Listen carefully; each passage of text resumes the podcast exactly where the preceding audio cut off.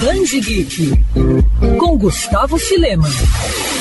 Tio Patinhas e Pato Donald têm uma relação de amor e ódio. Já pedindo desculpas pelo trocadilho, tio e sobrinho, apesar de se amarem, costumam não se bicarem tanto assim por conta das fortes personalidades. E se tem um artista que conseguiu muito bem explorar essa relação, é Dom Rosa. O americano é conhecido até hoje como um dos principais autores da família Pato e reconhecido como o sucessor artístico de Carl Banks, criador do tio Patinhas, Gastão e outros personagens. Ao longo de duas décadas, Rosa montou a árvore genealógica da família Pato e também mostrou como Mukirana conseguiu fazer sua fortuna com a saga do tio Patinhas.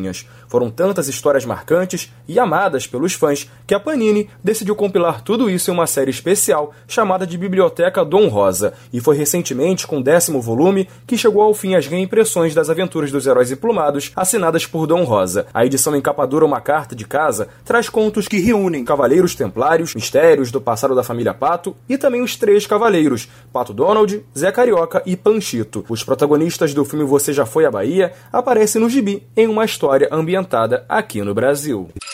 Quer ouvir essa coluna novamente? É só procurar nas plataformas de streaming de áudio.